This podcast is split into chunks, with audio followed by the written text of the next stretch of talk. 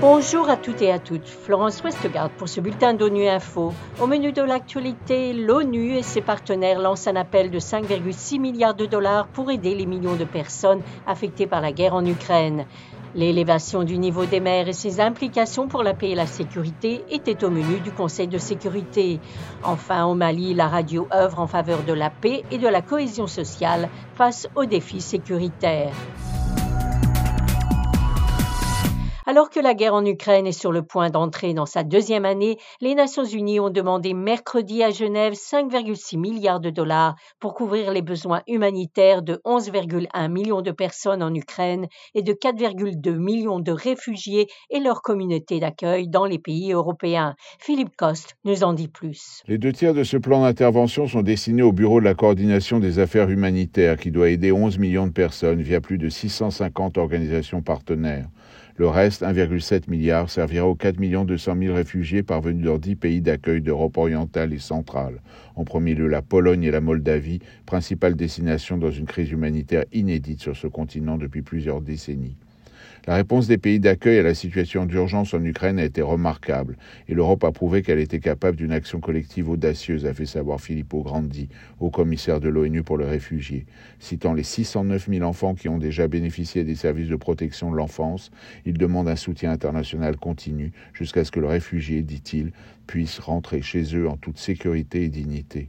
À l'intérieur de l'Ukraine, la guerre a perturbé gravement l'accès au marché aux moyens de subsistance, d'où l'importance d'une poursuite de l'aide. Mais Filippo Grandi, satisfait d'avoir reçu 70% des fonds demandés par le HCR l'année dernière, n'ignore pas que les pays donateurs doivent aussi répondre à d'autres crises graves dans des pays comme l'Éthiopie ou le Burundi, dont on parle beaucoup moins. Dans un débat sur l'élévation des niveaux des mers et ses implications pour la paix et la sécurité, le secrétaire général de l'ONU, Antonio Guterres, et le président de l'Assemblée générale, Shaba Koroshi, ont exhorté les États à s'engager pour éviter les catastrophes humanitaires et les conflits engendrés par la montée des océans. Le chef de l'ONU a aussi expliqué l'impact de la montée des mers sur tous les cadres juridiques et de droits de l'homme. On l'écoute l'élévation du niveau de la mer provoque littéralement un rétrécissement des masses terrestres, entraînant de possibles litiges liés à l'intégrité territoriale et aux espaces maritimes. Le régime juridique actuel doit être tourné vers l'avenir et combler les lacunes des cadres existants. Cela inclut le droit international des réfugiés, mais il s'agit également de mettre en place des solutions juridiques et pratiques innovantes pour faire face aux impacts de l'élévation du niveau de la mer sur les déplacements forcés de population et sur l'existence même du territoire terrestre de certains États.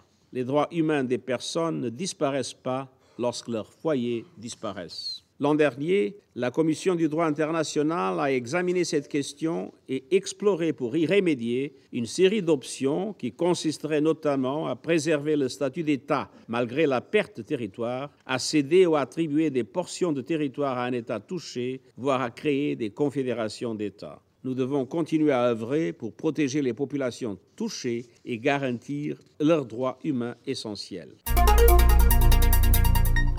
Le Mali a marqué cette semaine la journée mondiale de la radio, placée sous le thème de Radio épée. Cette thématique est plus que pertinente dans ce pays où la radio œuvre en faveur de la paix et de la cohésion sociale face aux défis sécuritaires. L'insécurité a toutefois un impact direct sur les médias. C'est le cas à Mopti, où pour de nombreux journalistes, il n'est pas facile de travailler ou de se déplacer. Explication du coordinateur régional de l'Union des radios et télévisions libres du Mali, Mamadou Bakoum. Il est au micro d'Ousmane Diadi Touré de Mikado FM.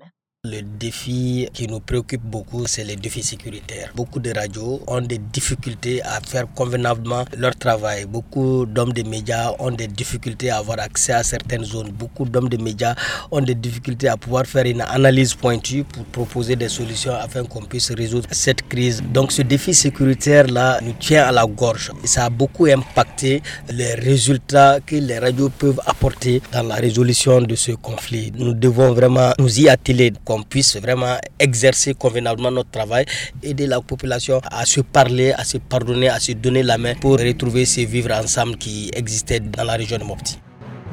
Voilà, fin de ce bulletin d'ONU Info. Merci de votre fidélité et à bientôt.